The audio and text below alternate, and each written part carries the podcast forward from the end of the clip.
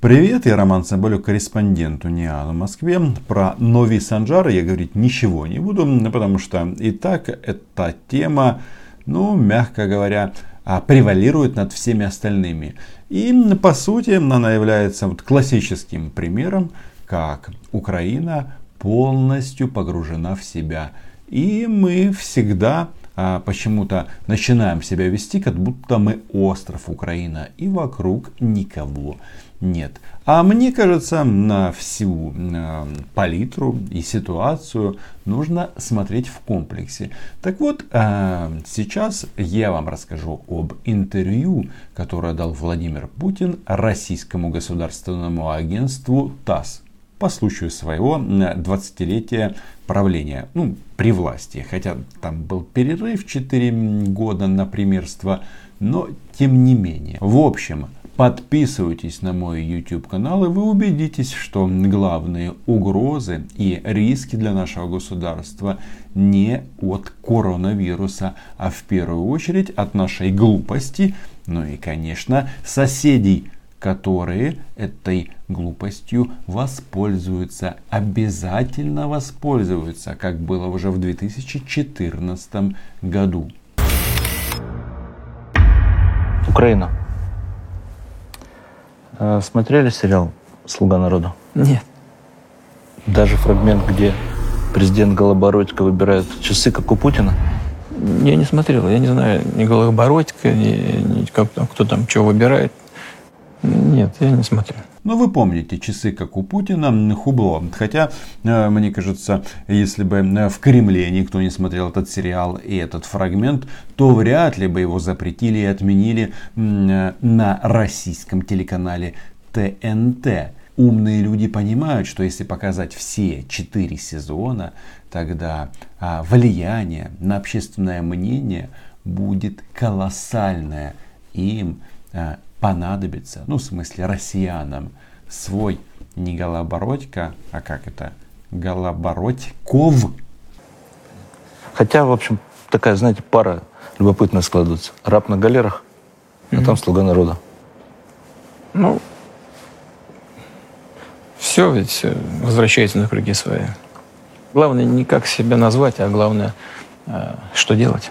Владимир Путин очень опытный, и он может позволить себе философские размышления.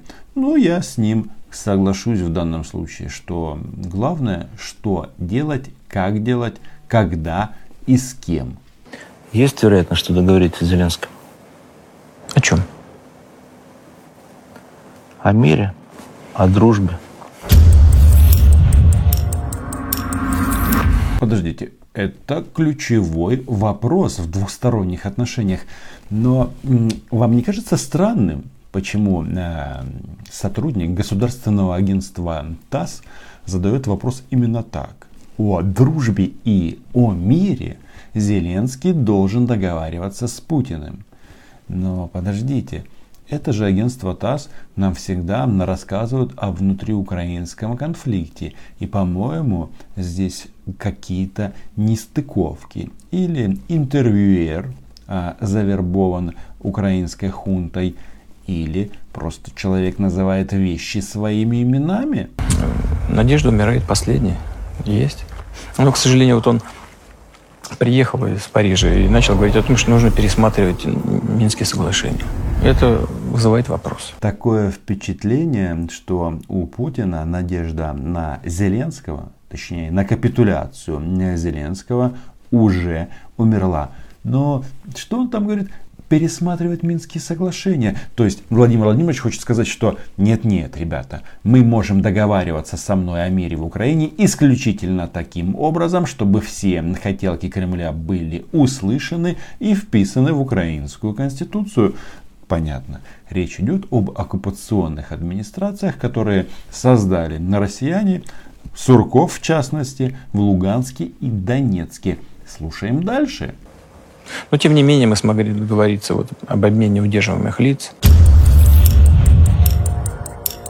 Еще раз, вы, наверное, опять забыли, что у нас гражданская война, но почему-то об обмене пленными, военнопленными нужно договариваться двум верховным главнокомандующим.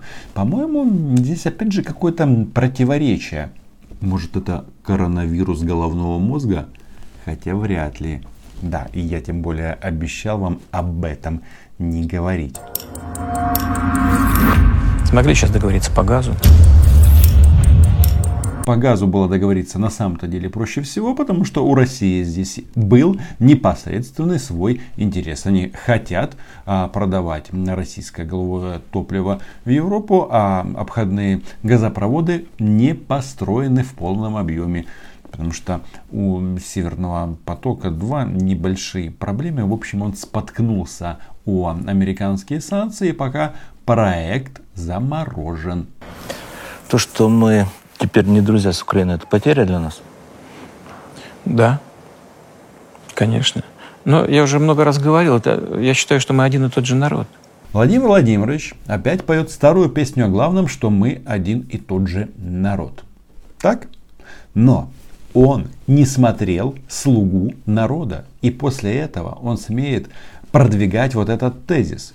Слушайте, мы живем уже в разных измерениях. Владимир Владимирович, чтобы ну, как бы оперировать такими словосочетаниями, нужно посмотреть этот сериал. Но главное, Путин признает, что Украина и Россия уже не друзья. Вопрос, кто виноват? Украинцам это очень не нравится. Ну, не знаю, нравится это или нет, но если посмотреть на реалии, это так и есть. Ведь, понимаете, до 11, 12, 13 века у нас не было никакой разницы в языке. И только в результате полонизации та часть украинцев, которая жила на территории, э, находившейся под властью Речи Посполитой, только где-то, по-моему, в 16 веке появились первые языковые различия. В XI веке не было никакой разницы ни в языке. Слушайте, а, если я э, правильно все помню, Москва была основана в XII веке, в 1100 каком-то там году. И да, разницы, конечно, не было, потому что Москвы не было. И не было вот этого а, пространства в том виде, как оно а, существует сейчас. Но слушайте, а, вопрос касался войны мира – а, сейчас, сегодня а, Владимир Владимирович а, нырнул в историю на тысячу лет назад. Знаете, если так глубоко копать, то, ну, знаете, много скелетов выплывет, особенно в части территорий, кто, когда, к чему и когда присоединялся. Огнем и мечом, если мы говорим о российской практике у Владимира Владимировича, кажется, своя собственная историческая машина времени, и он на ней гоняет просто с такой скоростью, что а, пропускает целые столетия и целые исторические события. И ему они по большому счету не нужны, потому что он история оправдывает свои действия сейчас. Но когда а, мы слышим о том, что а, не было различий в языке, я просто хочу всем напомнить, ну, если этого никогда не было, то почему а, фактически а, после подписания а, Богданом Хмельницким соглашения с московским царем, а, после была принята масса указов а, и приказов и наказов российских царей о том, чтобы запретить украинский язык. Вы не знаете почему так? Такие документы принимал и Петр I. И был такой э, известный Валуевский указ. И даже после того, как был образован Советский Союз, после короткого периода украинизации, опять украинский язык начали вытеснять. И, кстати, несмотря на все усилия э, кого там, э, Петра Алексеевича, Мова, Вира и армия, почему-то проблемы с защитой украинского языка в Украине остаются. Вообще э, украинцами называли людей, которые жили украинцами. На... Украинцами. Украинцами. Украинцами. Называли людей, которые жили на рубежах российского государства. То есть, что мы слышим? Наши э, эти э, братья меньшие, потому что Москва намного младше на несколько столетий Киева, они теперь не просто э, акцентируют внимание на предлогах «вы» и «на», а еще и на ударениях, так сказать, э, в продолжении этого лингвистического спора. А почему правильно говорить украинцы, а не украинцы? Потому что есть государство Украина, а не Украина. Ну, это нормы русского языка. Но Владимиру Владимировичу, э, как известно, это не обязательно соблюдать, потому что он сам устанавливает нормы. И что мы теперь узнаем? Украинцы были в Обскове. Украинцами называли тех, которые защищали э, значит, с юга от набегов крымского хана на Урале. Кругом были украинцы. Э, значит, у нас не было никаких, э, никаких языковых различий. Больше того, по-моему, до этого же времени, до 14-15 века, даже тех людей, восточных славян, которые проживали на территории Речи Посполитой, и в московском государстве, и в Польше называли русскими. Я не хочу это видео превращать в исторический какой-то дискурс и спор, но мне кажется как-то странно, почему э, русские жили за пределами Российской империи, по мнению Владимира Владимировича, а вот украинцы жили в этой империи российской и почему они а, потом пропали. Не знаете? Не делили. А, и, и только гораздо позднее начались языковые первые различия. Где-то там. История, да, такое, но сейчас мы про сегодняшний день. А говорим. чтобы нам говорить про сегодняшний и про завтрашний, нужно знать историю. Нужно знать, кто мы такие, откуда мы родом, что нас объединяет интервьюер мне нравится, потому что он как бы позволяет себе царя, ну в смысле Владимира Владимировича, вернуть ну, в реальность. Говорить, что давайте э, о сегодняшнем моменте поговорим. А нет, Владимиру Владимировичу приятнее копаться глубоко. И смысл его вот этих вот изысканий в том, что Украины никогда не было и быть не должно. Вам не кажется странным, почему он именно к этому все подводит? Нас объединяет... Э, Сейчас вообще, много разъединяет. Много разъединяет. Нужно не забывать про то, что нас объединяет. И не разрушать того, что есть. Ну, скажем, вот в церкви. Зачем нужно было разрушать единство Русской Православной Церкви?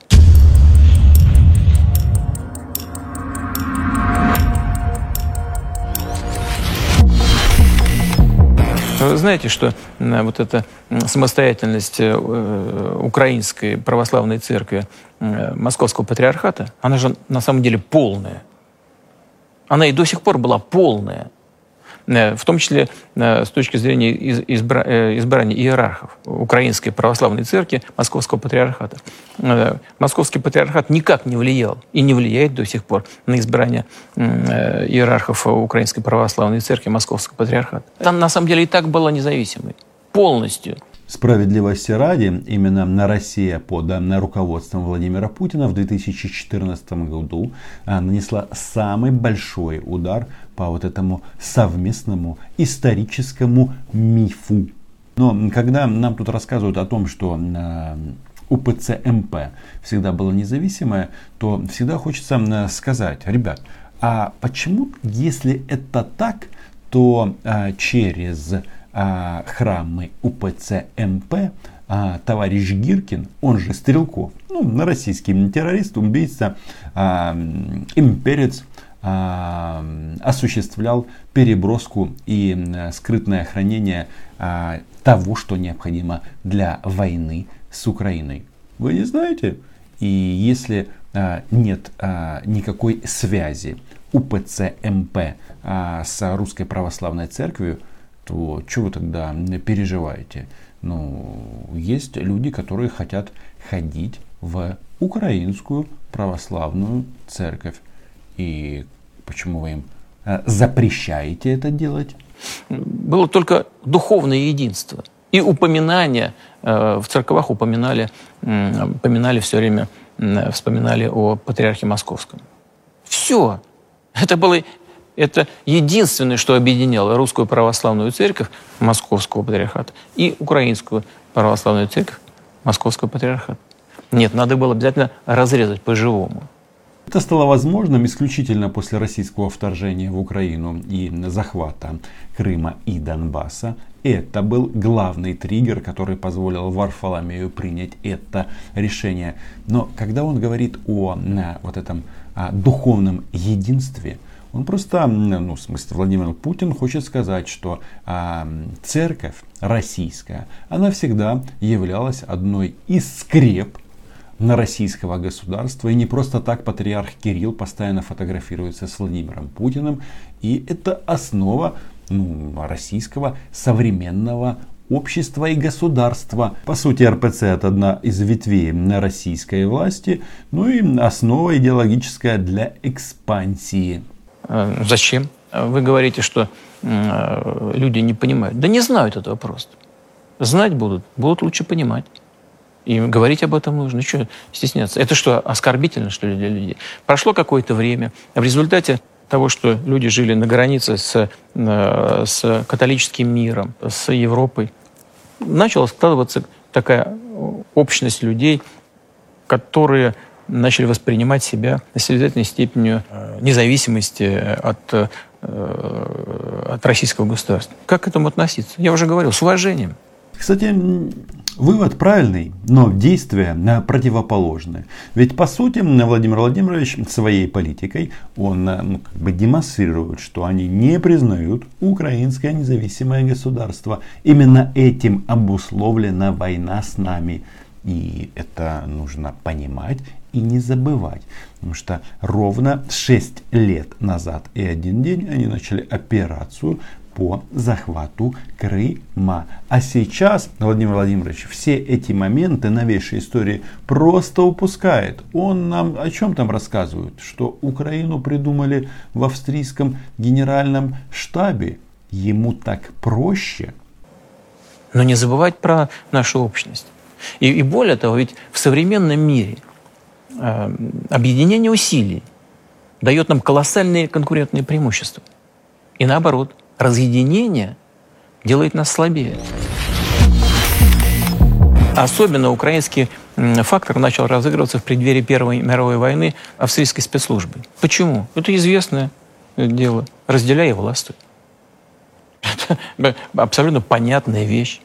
Но все равно, тем не менее, если так сложилось, и у людей, у значительной части населения на Украине возникло чувство собственного самосознания национального и так далее. Надо относиться к этому с уважением. Исходить из реалии. Но не забывать, кто мы такие, откуда мы пришли. Но сам Владимир Владимирович своим советом не прислушивается, ну, в части исходить из реалий. И я вам могу сказать одно, чтобы, э, так сказать, дважды не вставать. Сколько бы Владимир Александрович Зеленский, которому во многом адресован этот спич, не говорил про его дорогу к миру, то это все бессмысленица, потому что а, Владимир Путин а, решает другую задачу он хочет объединить, в смысле покорить Украину, а, взять ее потенциал и стать таким образом сильнее. А украинское государство, ну а зачем оно ему? А, украинцы, как обычно, должны танцевать а, в шароварах, гапак и пить горилку. Ну, все очевидно. И, э, кстати говоря, отцы-основатели украинского э, национализма – они же э, никогда не говорили, что нужно обязательно рассориться с Россией. Как это не покажется странным, в их фундаментальных трудах XIX века написано, что э, Украина, а, она национальна и должна быть федеративным государством, и, б, выстроить обязательно хорошие отношения с Россией. Нет, нынешние националисты это, видимо, подзабыли. Я, например, тоже сторонник э, хороших отношений с российским государством. Ну, почему бы и нет? Точнее, а как может быть по-другому? Нормальный человек хочет жить со своими соседями в мире и благополучии вместе. А, торговать, ездить друг к другу в гости, а, что-то вместе производить, в общем, зарабатывать и наслаждаться жизнью. Но что мы слышим? Оказывается, это украинцы виноваты в плохих отношениях с Российской Федерацией. Но тогда хочется задать вопрос. Владимир Владимирович, вы зачем отжали Крым и часть Донбасса? Вы зачем убили 15 тысяч э, человек на востоке Украины? Вы же сами говорите о том, что а, пришло время уважать украинскую а, идентичность. И хочется задать вопрос Владимиру Владимировичу. Зачем вы в 2014 году ходили в храм РПЦ молиться за защитников Новороссии? Да? А потом вы удивляетесь, что у нас Украинская Православная Церковь в результате этих действий. И сейчас а, почему-то про Новороссию вы уже не вспоминаете. Так это же основа вашей идеологической экспансии, ну сначала идеологической, а потом военной экспансии. И Владимир Владимирович, он же молился за бойцов Новороссии, а эти бойцы Новороссии это российская армия, как, которая тогда почему-то начала массово уходить в отпуск. А до этого были зеленые человечки. То есть Путин а, полностью выбрасывает события с 2014 года и копает глубоко-глубоко, рассказывает нам, что мы виноваты в том, что Россия на нас напала. Кстати, здесь он во многом прав, потому что мы стали слишком слабыми, и а они на нас набросились. Слабыми быть нельзя. Какой интерес у украинского народа, если в результате э, разрыва отношений с Россией утрачено ракетостроение, судостроение, авиационное строение, двигателестроение? Происходит, происходит фактически деиндустриализация страны. Ну какой же здесь интерес? Всемирный банк требует прекратить э, перекрестное субсидирование. Ну чего же здесь хорошего? Или заставляют их вывозить кругляк из Карпат. Ну, скоро Карпаты все лысые будут. Парадоксально, но получается, как всегда, Владимиру Владимировичу абсолютно все равно, что происходит в его стране, почему Китай экспортирует в каких-то безумных количествах российскую древесину, и там постоянно слышен звук топоров. Но когда он говорит о сотрудничестве в высокотехнологических сферах, и да, у нас все очень и очень не, не сладко сейчас. Но я вам хочу а, напомнить и спросить, а почему тогда до 2014 года, когда Янукович был у нас президентом, ничего не было сделано? Где эти планы-аэропланы, когда и а, Путин, и Медведев управляли российским государством? Же Тогда планировалось создать а, авиастроительную корпорацию, судостроительную в сфере атома и так далее, и так далее. Ну, в общем, а, такой список а, планов по высокотехнологическому сотрудничеству. Но на самом-то деле Россия сама после развала Советского Союза максимально вытесняла а, Украину из этих кооперационных связей. И это нужно понимать. Особенно в контексте того, что эти адепты русского мира в Украине будут нам рассказывать, что вот э, с россиянами выгодно сотрудничать. Да нет, нас сами отказались. Вот и все. А проблемы в высокотехнологических отраслях это следствие того. Ну а потом, естественно, еще началась война и совсем все стало плохо. Бабки-то где, извините за моетон? Денежки где? В заграничных банках. Что нужно делать для этого? Показать, что они служат тем, у кого эти деньги лежат. Вот отсюда. И э, единственное, то, чем они сейчас торгуют, это русофобия. Потому что кому-то нравится разделять Украину и Россию. Они считают, что это чрезвычайно важная задача. Потому что любое объединение э, России и Украины, их возможностей, конкурентных преимуществ, это создание конкурентов, глобального конкурента в Европе и в мире – и ни, никто, никто этого не хочет. Поэтому будут делать все, чтобы нас растаскивали. Владимир Путин сетует, что Запад растаскивает Украину и Россию. Но хочется просто спросить. Владимир Владимирович, а вам не кажется, что для начала нужно прекратить стрелять и уйти за поребрик? А дальше поговорим. На этом все. Читайте агентство Униан и подписывайтесь на мой YouTube канал. Чао!